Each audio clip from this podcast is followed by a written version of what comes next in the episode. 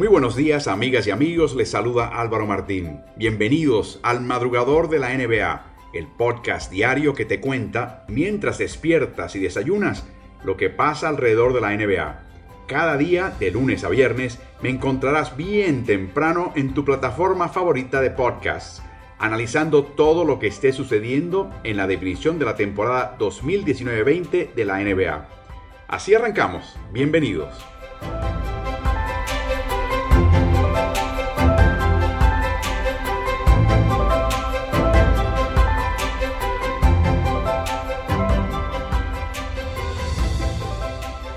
Un par de partidos ayer lunes que hay que cubrir en este madrugador, ambos interesantísimos por distintas razones. Anoche abrió con Miami Heat abriendo su serie de semifinal de la Conferencia del Este contra el primer clasificado Milwaukee Bucks. Recuerden que Milwaukee perdió su primer partido contra Orlando. Bueno, perdió su primer partido en esta semifinal, 115-104 ante Miami Heat. No es un buen augurio porque los equipos bajo este formato que han perdido primer clasificado que ha perdido el primer partido de sus primeras dos series, no han ganado campeonato de NBA. Recordemos que Miami Heat, si es verdad que Milwaukee es la mejor defensiva de la liga, Miami Heat produjo la cuarta mejor. La defensiva de Milwaukee se basa primordial y prioritariamente en eliminar los tiros cerca del aro. Y si te atreves y te acercas al aro, dificultar ese disparo y bajar tu porcentaje de conversión. Pero fue precisamente Miami quien ejecutó esa faceta defensiva aún mejor, limitando a Milwaukee a su menor cantidad de puntos en la llave con 24. La marca previa en esta temporada había sido 28 puntos anotados por Milwaukee Bucks en la llave en un partido. 24 les permitió esta vez Miami. Se comprometieron con esa prioridad. Y para que tengan una idea, cuando anotan 30 puntos o menos en la llave, Milwaukee tiene marca de una victoria y cuatro derrotas. Es importante destacar que a última hora se reveló que Eric Bledsoe no iba a jugar en este partido con algún tipo de molestia en la parte posterior de su muslo, en los isquiotibiales, y no sabemos exactamente cuándo va a regresar. George Hill apareció por él. En realidad, lo que vimos fue a Frank Jackson jugar los minutos de reserva, quizás que iba a jugar Hill. Así que hubo un efecto cascada acá y la presencia de Jackson en un partido como este contra Miami nunca va a ayudar en este momento en la carrera de Jackson. Milwaukee perdió este partido en un par de rubros generalmente. Primero volvió a generar una cantidad enorme de pérdidas. Eh, hay que recordar que en parte por la gran ofensiva de Miami. Milwaukee tuvo 19 pérdidas que le ha costado 28 puntos a los Bucks. Es un mal hábito que comenzó en su retorno a partidos en Orlando y no han podido dejarlo atrás. Y Miami, con su rigor, te va a obligar a cuidarlo. Así que ese es un problema pendiente y no creo que van a ganar un campeonato si siguen así. Mucho menos esta serie. El segundo renglón fue en la línea de los suspiros. Eso fue interesante. Esta temporada Milwaukee encabezó la NBA limitando a los oponentes a un promedio de 21 tiros libres intentados. Pero en su serie de tres partidos con Miami, Miami le marcó 27 por partido. ¿Qué hizo Miami anoche? Le marcó 27 intentos de tiro libre. Y aquí viene lo interesante. Miami cestó 25 de los 27. O sea, una eficacia fenomenal que de hecho en parte explica el margen de victoria de 11 puntos.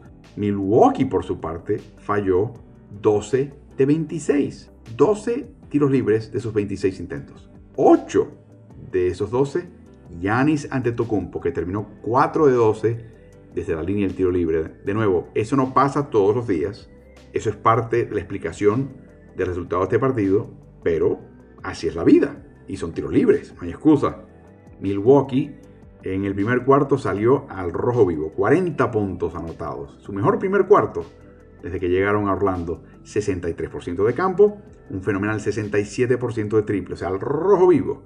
Lo curioso es que Miami no cambió su marca. De nuevo, Miami interesado en quitarte los puntos en la llave, quitarle lo fácil a Yanis. ¿Qué pasó en ese primer cuarto? Brook López metió triples, Chris Middleton metió triples. Miami no pestañó, Miami no cambió la postura, siguió zapatero a sus zapatos, siguió haciendo lo suyo. Y eso le brindó mucho rédito, porque en ese primer cuarto, pese a esos 40 puntos, solamente 8 vinieron en la llave. Y luego, al, avanzar el partido, los triples de Milwaukee empezaron a desaparecer Y Giannis tuvo un partido particularmente ineficaz, en parte porque cometió, y ese es otro problema de Giannis y de Milwaukee, cometió dos faltas personales en el primer cuarto. O sea, se convierte Giannis en su propio obstáculo por una falta de disciplina, una falta de, control. Eh, llega un poquito atolondrado a los partidos. Con seis minutos por jugar en el último cuarto y Milwaukee recién retomando su ventaja, esta vez de un solo punto, apareció Jimmy Butler, que había jugado ya muy bien en este partido, pero en ese cierre de partido, sus últimos seis minutos del último cuarto, 6 de 6, incluyendo un triple y dos tiros libres, termina con 15 puntos anotados contra 8 que anotó todo el equipo de Milwaukee en ese cierre. Y dicho sea de paso, es el segundo jugador que termina en los últimos 6 minutos de un partido yendo de 6 de 6. Y eso no había ocurrido, no digas dos veces en una postemporada, no había ocurrido una de esas situaciones, de un 6 de 6 para cerrar los últimos 6 minutos de un cuarto, en los últimos 20 años en la NBA. O sea que no es un eclipse solar y lunar, es un eclipse solar y lunar por partida doble lo que estamos viendo. Y no solamente eso, sino que en un momento tratando de cerrar la brecha con medio minuto por jugar, Yanni se mete en la llave y le quita el balón Butler, un robo de balón para absolutamente sellar la victoria. Esos 40 puntos de Jimmy Buckets, como le llaman a Jimmy Butler, Bucket es como una canasta, es una marca personal para él con Miami y su marca personal en playoffs. Hay que también mencionar a varios otros elementos de este equipo, Tyler Hero, que curiosamente fue formado en la ciudad de Milwaukee, fue uno de los baluartes de Miami y la verdad que sus, eh, los hundió con triples eh, muy oportunos. Goran Dragic, repito, podría ser muy bien el jugador más valioso de este equipo, termina con 27 puntos, 19 de ellos en la primera mitad. Y recalco esto, 19 de sus 27 en la primera mitad. ¿Qué, hace, qué hacen esos 19 puntos aparte de mantener en el partido a Miami o dar la ventaja, lo que sea? le quita presión al resto del equipo. Le quita presión a los tripleros. Le quita presión a Deballo. Le quita presión a Butler. Ese es el efecto que tiene Dragic. Aparte de la asistencia, aparte de lo que haga, es que es una mano segura, es que está calmando este equipo, lo está sentando, le está quitando los nervios, la ansiedad, y eso es muy valioso, muy valioso. Bama de Bayo termina con 12 puntos, no fue eficiente de campo, pero 17 rebotes, 6 asistencias. Y le preguntaron después del partido por qué de repente 17 rebotes. Él es capaz de hacerlo, pero ¿por qué? Dice, porque estuve sentado previo a este partido junto a Donis Haslem, que es el gran veterano del equipo, que no va a haber muchos minutos en esta serie si acaso, en estos playoffs. Dice, vi videos con Donis Haslem y me empezó a señalar las oportunidades de rebotes que hay contra un equipo como Milwaukee. O sea que esos 17 rebotes no fueron accidente, fue algo para lo cual se preparó a Deballo con la ayuda de un gran veterano y así fue que pudo contribuir en grande y ni hablar las, los bloqueos y los, el espacio que le creó a sus compañeros para anotar. Brook López cometió su cuarta falta personal a inicios del tercer cuarto después de haber comenzado con lindos triples y cuando lo sustituye Marvin Williams no fue lo mismo y luego cuando Yanis también descansó Miami y Butler atacó sin merced el aro. Y se hablará mucho del hecho de que Milwaukee tuvo solamente 48 de descanso antes de comenzar esta serie y Miami una semana, pero no se olviden que ya se veía Miami como el ganador de su serie contra Indiana y ha tenido todo este tiempo el cuerpo técnico de Milwaukee para prepararse, si es verdad que físicamente no estaban descansados, estaban fogueados por la serie previa, pero sin duda alguna se habían preparado. Obviamente se preparó, se preparó mucho más el equipo de Miami en ese sentido y quizás las prácticas extras lo ayudaron. Así que 115-104 gana Miami y toma el comando de esta serie 1 por 0. A segunda hora, uff, qué serie. Oklahoma City Thunder, Houston Rockets, este lo gana. El Thunder 104 por 100 para empatar la serie a 3 por bando y obligar un eh, séptimo partido el miércoles. Qué lindo partido anoche entre estos dos equipos. Ambos comenzaban esa noche con una posible eliminación del Thunder y ambos equipos insistiendo en marcar el triple del contrario. De hecho, Harden falló los primeros tres intentos de triple y terminó fallando 8 de 11 en todo este partido. Luke Stort haciendo de las suyas, pero no fue el único. En el segundo cuarto, Oklahoma City insistió en castigar a PJ Tucker con eh, Steven Adams. Y fue algo, un momento rudo, físico. Adams es un tipo que por corpulento y áspero que es, hay un filo de caballero que tiene Adams. Si le da un golpe a alguien, solamente le dice, está bien, no quise darte el golpe, ¿no? Siempre hay una caballerosidad, decía Adams. Pues sabes qué, en este segundo cuarto esa caballerosidad estuvo ausente. Le pegó y le pegó fuerte. Terminó con 8 eh, rebotes, Adams 6 en el lado ofensivo. Es increíble, Houston abandonó esa parte del juego y de esa manera Adams mantuvo a Oklahoma City competitivo. En el comienzo de la segunda mitad fue Danilo Gallinari el que se metió en calor con 12 puntos y Lugo Stort se convirtió en una esperada fuente de puntos también, terminando ese cuarto con 10 puntos y, créanlo o no, dos triples. Eh, claro, Houston también ayudó la causa con muchísimos descuidos, 10 pérdidas que le costaron 13 puntos solamente en ese cuarto. Claro, Oklahoma City no se quedó corto. Oklahoma City comete unos errores que la verdad es que son totalmente inexplicables para un equipo de NBA. Por ejemplo, Nerles Noel sale debajo de su propio aro defensivo a buscar un rebote y su ímpetu lo toma y su ímpetu lo lleva hacia el costado ofensivo. Así que comienza a media gana un contragolpe, llevando el balón Nerles Noel, una aventura, ¿no? Ahora, cuando se da cuenta de que esto no es una buena idea que yo siga botando el balón, con tres o cuatro contrarios de Houston detrás de mi espalda, ¿a quién se la voy a dar? ¿Estaría Chris Paul por ahí quizás para el balón? ¿Estaría quizás Shea Gilgus Alexander? No, se le ocurrió dársela a Lugwens Dort y terminó todo eso en una pérdida. En otro momento, se está terminando un poquito el reloj, está en la esquina izquierda Dort, se da cuenta que eh, esto no es una buena idea, se la pasa a Gilgus Alexander. Cuando restan, no sé, 4 segundos, ¿qué se le ocurre a Gilgus Alexander? Volver a meter el balón en la esquina contra Dort que no tiene más remedio que agarrar el balón y lanzar un triple cuando queda poco tiempo el reloj y por supuesto no lo encesta. No se le ocurrió a Gilius Alexander meter el balón en otro lado, donde estaban los mejores tirados del equipo. O sea, son cosas que uno lo ve y dice, pero, por amor al creador, ¿qué está pasando en la cabeza de, de estas personas? Claro, algo pasó hoy que yo creo que sería que hay que seguir de cerca en este equipo. Y es la, por primera vez, Mike D'Antoni le perdió la fe a su banca. Jeff Green, 0 de 4. Austin Rivers 0 de 2 en los primeros tres cuartos. Chao. La rotación se cerró a esencialmente 6 jugadores. Los 5 titulares y Daniel House. Eso digo que tiene repercusiones porque puede que en el último partido, si el partido está cerrado, haga lo mismo. O puede que Rivers y Green, que son veteranos y no deberían sufrir este mal, se sientan un poquito, no sé, como que el técnico no me quiere, no me tiene confianza. Pero en realidad lo que está diciendo Mike D'Antoni es que este partido había que ganarlo sí o sí. Y que llegar a un séptimo partido, aunque ganemos esa serie, es una vergüenza. Y si D'Antoni quiere permanecer a cargo de este equipo, tiene que ganar partidos y ganar estas series y cerrarlas con éxito.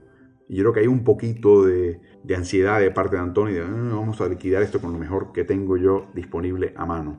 Un momento muy interesante de este partido es cuando Chris Paul ataca el aro, falla parecía una bandeja, no, perdón, fue una falta en ataque de Dennis Schroeder.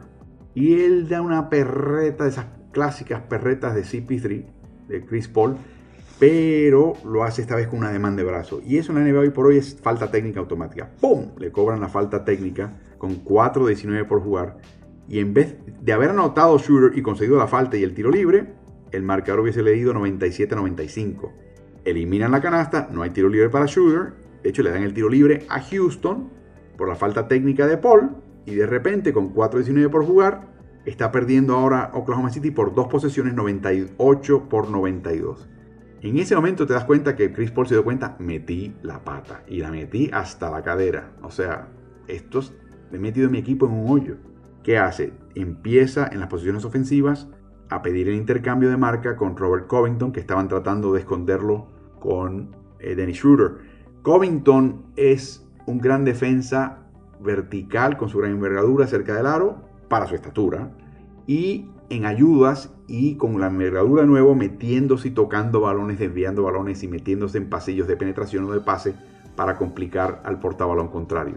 Curiosamente, la parte peor de su defensiva es cuando tiene que marcar a alguien uno a uno y particularmente un jugador de menor estatura y mayor movilidad y aunque Chris Paul ya está entrando en años, todavía tiene esa capacidad de hacer el cruce y sacar de balance el defensa contrario. Bueno, lo hizo una y otra vez y le metió, les petó dos triples a Covington, que lo marcó bien, pero le metió los dos triples, además consiguió dos tiros libres, o sea que terminó en los últimos 4 minutos 19 segundos con 8 de los 12 puntos de su equipo en un cierre de partido 12 a 2. Y nombro esto, 4 minutos 19, 2 puntos de Houston. ¿Por qué? Porque encestaron una canasta en 6 intentos y tuvieron 3 pérdidas. La ejecución, la ejecutoria de Houston en el cierre fue pésima.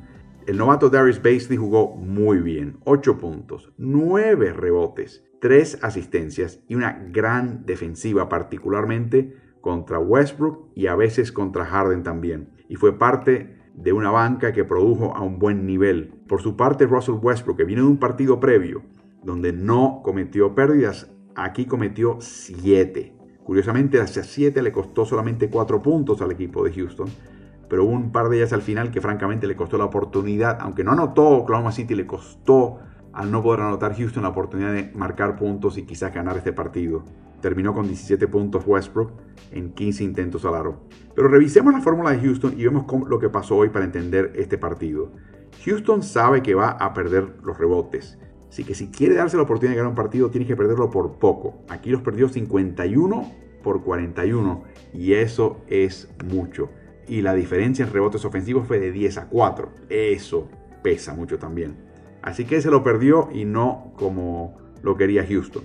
Bueno, está bien, si perdiste eso, más vale que ganes los otros dos rubros, ¿no? Vamos a necesitar más triples que Oklahoma City. Y lo hicieron, 15 pero a 12. O sea que no fue una diferencia abrumadora, una diferencia de 3 triples, 9 puntos. Ahora viene la clave. Si queremos ganar estos partidos, necesitamos cometer pocos errores. Una alineación chica implica que son jugadores que tienden a ser de baja estatura, tienden a tener mejor dominio de balón. Así que, ¿ganamos esa? No. Cometieron 22 errores contra los 19 de Oklahoma City. Si pierdes una de estas tres categorías, tienes que ganar las otras dos. Si pierdes una por mucho, tienes que ganar las otras dos por mucho. Y no se dio eso y por eso Houston pierde este partido y tendremos un séptimo el próximo miércoles. El lindo séptimo partido ya en playoffs en Orlando.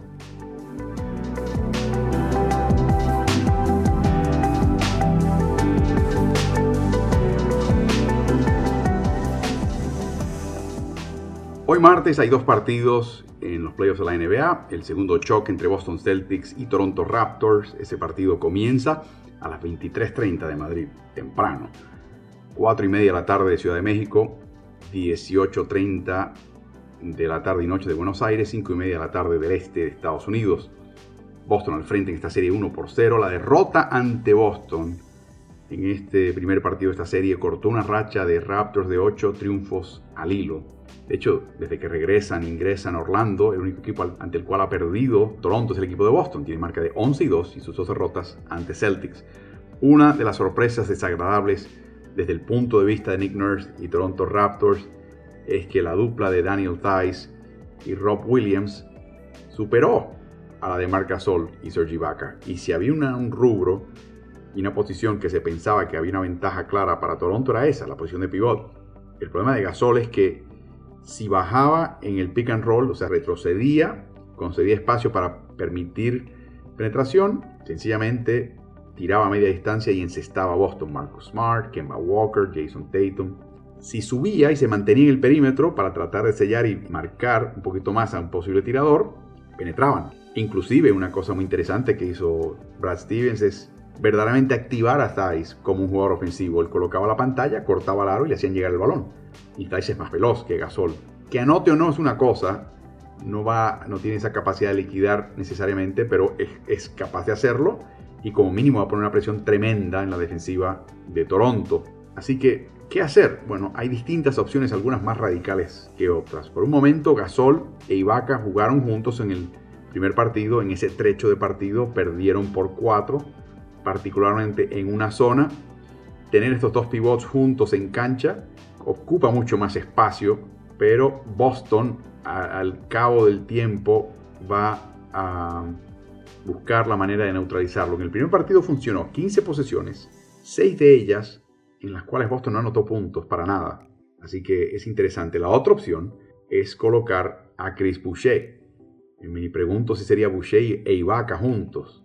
Boucher es un chico que les digo protege muy bien el aro, es muy activo, es verdaderamente desequilibrante porque a veces ni sus propios compañeros saben lo que va a hacer. Impredecible, pero eficaz. Y cuando de repente miras la ficha estadística, su equipo sacó partido con él en la cancha. No es un gran anotador, va a atacar la faena ofensiva, acercarse a lo más que pueda, atacar el rebote ofensivo, pero es interesante, los números avalan que este chico en cancha hasta ahora le ha venido bien a su equipo. Hay otra opción más, que es que Gasol sea más ofensivo, eh, agresivo con su ofensiva. Particularmente si coloca una pantalla que ataque al aro. Usualmente él se abre para el pick and pop, el tiro de triple, que lo cerró en el primer partido. Bueno, quizás usa una variante, ataque al aro. Inclusive él tiene la capacidad de pasar, frenar y pasar para evitar la falta ofensiva. Es un gran pasador, es un gran, la, toma de decisiones de Marc Gasol es extraordinaria. Así que quizás veamos a Gasol mucho más agresivo atacando el aro, cosa que en realidad nadie espera. Hay una tercera opción que les va a sonar bien rara, y es bien rara, y francamente no sé si es un disparate, pero los disparates son los ajustes que finalmente sí, eh, pueden ser acertados y dan vida a un equipo, y es que Gasol marque, escuchen, a Marcus Smart. Entonces, ¿qué va a pasar en ese caso? Bueno, Marcus Smart se va a convertir, de una manera u otra, en el máximo intentador de tiros de Boston, y hasta quizás en su máximo anotador, y saque partido a ese provecho. Pero en el resto de los intercambios de marca eh, sale ganando Toronto.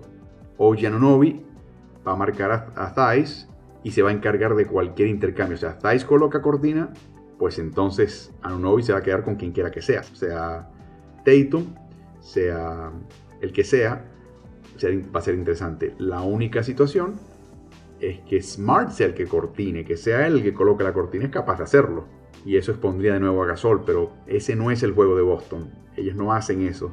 Así que va a ser interesante ver si intentan esa treta en el segundo partido. La eficiencia ofensiva de Toronto de 90.4 puntos por cada 6 posesiones, 100 posesiones. En el primer partido fue la tercera peor de Toronto en toda la temporada, incluyendo playoffs. O sea que marcaron bien, no tremendamente bien, pero bastante bien. 105 puntos permitidos por 100 posesiones, eso no está mal para el estándar de NBA de hoy, pero 90.4 por 100 posesiones, ni siquiera notaste un punto por una posesión. Uy, eso es problemático. Y el que mencionamos ayer en el madrugador que tenía que estar de ver es Pascal Siakam. Y recordemos que Pascal Siakam imita o sigue los pasos de Kawhi Leonard. Está tratando de llenar ese hueco. ¿Y qué vimos hacer a Leonard en el sexto partido que definió su serie de Clippers contra Dallas Mavericks? Bueno, le quitaron el triple a Leonard y estaba alguien abajo esperándolo para la falta o dificultar su tiro cerca del aro. Así que se convirtió en el rey del tiro a media distancia, desde los codos, penetración, en la zona pintada, flotadoras, medios ganchos, lo que sea. Y yo creo que Siakam estuvo enfocado en lanzar su triple o en atacar con el drible y el drible probablemente es la parte menos eh, que tiene menos confianza en este momento Siakam de su juego, de su repertorio. Así que, ¿por qué no? Si te quitan el triple, penetra, frena y tira cerca del aro. No hay deshonra en un doble, particularmente si te están quitando las otras dos. Y lo interesante en la NBA es que cuando hace eso un jugador de reparto, el técnico le llama la atención. No, no, no, no, no, no, no. O atacas el aro o encestas un triple. Pero cuando lo hace Kawhi Leonard, buena canasta Kawhi, nos tuviste en el partido. Te puedes convertir en el rey del mid-range, como dicen en los tiros de media distancia, si eres estrella. Si no lo eres, eh, probablemente alguien te va a criticar o te va a decir, no, la verdad, tendrías que insertarlos a una tasa altísima para que nadie te critique, ¿no? Pero yo creo que Siakam va a entender que para terminar sin puntos una posesión o con un tiro verdaderamente forzado, para eso mejor quédate con el doble, si está abierto y eres, muy capaz de frenar, abrirse ese espacio y encestar cerca, relativamente cerca del aro. Así que ese va a ser un ajuste que voy a estar observando de cerca en el segundo partido. Es curioso que después del encuentro Brad Stevens, desde que comenzó la conferencia de prensa, criticó a la ofensiva de Boston. Boston intentó 21 tiros al aro cerca del aro y en flotadoras encestó solamente 3 de 12. Eso no es típico de Boston. Eh, se conformaron mucho con los triples. Claro, los triples estaban encestándose. ¿Por qué no? No cambies algo y no arregles algo que no está roto. La eficacia de triple de Marcus Smart fue espectacular en este partido, 5 de, 9 en total, y en triples de esquina, que son los que concede Toronto renuentemente, pero los concede, Boston encestó 10 de 15 en el primer partido. Yo creo que la alarma de Stevens es que eso no se va a repetir mucho en esta serie. Aunque, esté, aunque estés abierto. Eh, no vas a encestar 10 de 15 triples de esquina. Recuerden, el triple de esquina, en cada esquina, es la distancia más corta para un triple. Si te mueves eh, unos centímetros hacia arriba o vas arriba de la esquina, de la quiebra de la media luna, son las distancias más largas. Así que no cree que ese triple de esquina va a estar encestado a un 67%, una tasa tan alta. Así que para que tengan una idea, para poner un poquito en perspectiva, Marcus Smart encestó 21 triples de esquina en toda la temporada regular.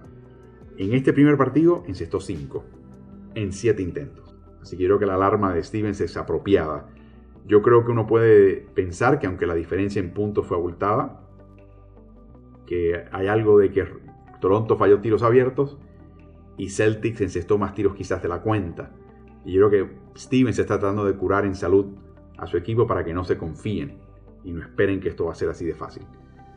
El segundo partido es un séptimo partido de una serie apasionante. Solo 11 equipos en la historia de la NBA se han recuperado de un hoyo 1-3 en una serie hasta 7 partidos para ganarla. Y, ahora Denver busca convertirse en el duodécimo.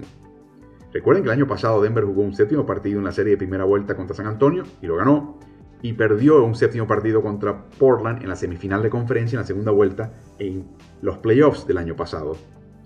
Utah, por su parte, nunca ha perdido una serie en que hayan, estado al frente en ella tres victorias a uno, así que están tratando de evitar establecer un precedente en el partido de hoy martes por noche. La segunda tanda es 21 y media de Buenos Aires, 7 y media de la noche de Ciudad de México, 8 y media de la noche del Este. Temprano, un poquito más temprano de la cuenta. Esta serie, el atractivo principal es el espectáculo que están armando Donovan Mitchell y Jamal Murray. Sobre todo con los triples. Cada uno tiene 31 triples. Vamos a poner esto de nuevo en perspectiva. La marca de triples en una serie de primera vuelta de playoff es de 32 fue establecida en 2016 por un tal Steph Curry. Y estos chamacos, estos pibes están a un triple de empatarlo y a dos cada uno de superarlo. Así que está en peligro la marca de Steph Curry. De hecho, con 10 puntos más que anote Donovan Mitchell, quiebra la marca de LeBron James de 241 puntos anotados en una serie de primera vuelta. O sea que estamos viendo cosas superlativas y sin precedente. Interesante como Jokic, al emerger Mitchell, se convierte en una especie de segunda figura que habilita, que ayuda y sobre todo se está convirtiendo en triplero, está invirtiendo los papeles. Mitchell ataca cerca del aro, Jokic es el que se pone afuera a lanzar y incestar triples, 10 y 16 triples encestados por Nicola en los últimos dos partidos y el efecto que tiene eso es sacar a Gobert hacia el perímetro, donde es menos y menos eficaz. El reparto de Utah tiene que anotar. Ya sabemos que Donovan Mitchell va a anotar, también hemos visto a Mike Conley, hijo, ser constante.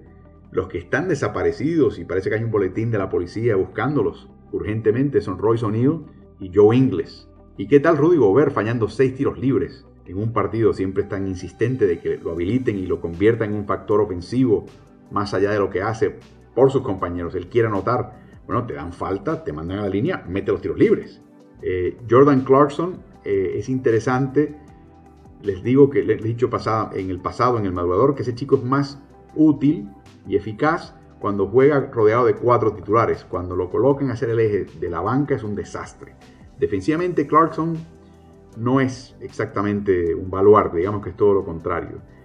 Y lo que le ha pasado a Clarkson en el sexto partido de esta serie es que regresó Gary Harris. Y Harris está saliendo de la banca y está marcando a Jordan Clarkson. Y de repente, uh, no, se está, no, se, no está acostumbrado a ser marcado por un jugador de ese calibre. Y va a ser interesante ver si Harris puede sacar por lo menos a Clarkson de cancha. Por eso limita aún más la ofensiva de, una serie que se va a definir por la ofensiva. Así que un pequeño esfuerzo y doblez defensivo está ayudando al equipo de Denver. Y ni hablar como Denver explota en sus pick and rolls a Clarkson. Y la otra cosa es que se dan cuenta también que George Niang no es un jugador que coloca buenos bloqueos en la jugada de bloqueo y continuación, de para y desmarque, del pick and roll. No le gusta, no sabe cómo hacerlo, se siente torpe y piensa que va a cometer falta ofensiva, por lo tanto coloca pantallas muy flojas. Entonces, ¿para qué entonces está George Young? Eh, marca y es muy bueno en el disparo a pie firme. Eh, penetrando, no tanto.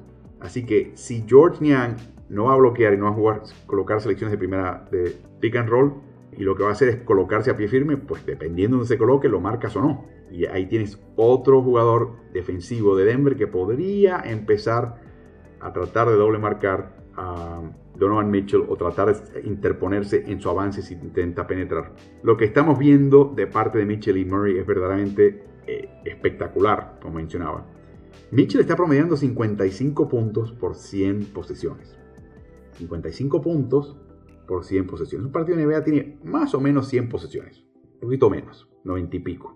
Así que Mitchell está, está anotando a un nivel calibre Will Chamberlain en su época del año 62, ese año tan mítico para él. Murray está promediando 47 puntos por 100 posesiones. De nuevo, en una misma serie, dos jugadores haciendo esto, francamente, alucina. No, no es fácil hallar un precedente. Denver, interesantemente, lo, recuerdo haberlo visto en el partido y me sorprendió y tomé nota. Michael Porter Jr. hace muchas cosas buenas por Denver, pero algo que no puede hacer muy bien es marcar hasta ahora. Y sobre todo marcar a ciertos jugadores, particularmente en el perímetro, si son más chicos que él y más habilidosos. Pero permaneció en el partido. ¿Y por qué? Porque cada vez que colocaba una pantalla Gobert y atacaba el aro, Porter Jr. tiene la capacidad de retirarse de su marca en la esquina, en el costado débil, presentarse a Gobert, ofrecerle resistencia con su estatura, 6'10, 2 metros 8, obligarlo a tirar un tiro incómodo, o si hace falta cometer la falta, ya sabemos que falló 6 tiros libres Rudy, y sorprendentemente no pagó el precio porque Gobert no es el tipo de jugador que cuando ve que se le acerca a Porter dice, espérate, hay un triplero mío abierto en esa esquina porque este chico no va a llegar allá afuera. Y pase el balón, no es ese tipo de jugador una vez toma el balón, está en la llave, está pensando en el aro. Así que fue interesante otro pequeñísimo doblez de Denver y su cuerpo técnico de colocar a Michael Porter Jr. en el cierre del partido, en el lado débil, o sea, en el otro costado de la jugada, donde no está el balón, para que él se meta en el medio, se meta en la llave, le ofrezca un poquito más resistencia a Gobert, que es muy renuente y tiene poca capacidad de pasar afuera. Y en este momento Michael Porter Jr. le está quitando minutos en cancha a Monte Morris. O sea que también es un chico que puede anotar, es triplero, puede anotar como digo en tres niveles, triple adentro y a media distancia. Su debilidad es marcar, pero si lo vas a poner a marcar a Gobert y te ayuda, que juegue. Y si Gobert no, va a hacer ajustes y va a hacer pagar cara esa afronta, que permanezca en cancha Porter Jr. Eh, ¿Qué va a tener que hacer Utah? Bueno, la doble marca que le han presentado a Jamal Murray no lo ha frenado porque yo creo que está ahí de adorno. Es como un perejil en un filete. Lindo verlo ahí, pero ni me lo voy a comer, lo voy a empujar a un lado. No, es, no tiene consecuencia. Francamente, yo prefiero que Tory Craig lance un triple o inclusive ataque al aro. Que Jeremy Grant lance un triple que está tirando bien de triple o se acerque al aro y anote. Que el que lo haga Jamal Murray. Así de simple. Es una cuestión de porcentajes. Así que yo pienso que vamos a ver eso. Vamos a ver a un Tory Craig y a un Jeremy Grant desmarcado como quizás nunca antes en esta serie, con tal de mandar a apagar este volcán que está haciendo erupción que se llama Jamal Murray. Grandes partidos de hoy martes en los playoffs de la NBA.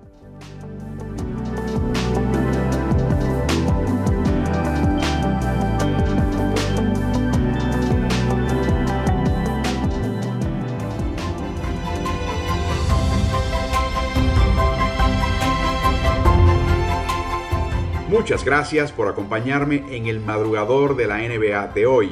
Quiero invitarte también a que te suscribas a nuestro newsletter que publicamos cada jueves por la mañana. Llega directo a tu casilla de correo electrónico y es totalmente gratis.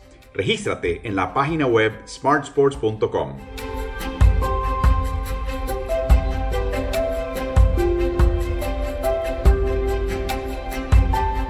Que tengas un muy buen día de NBA. Hasta mañana.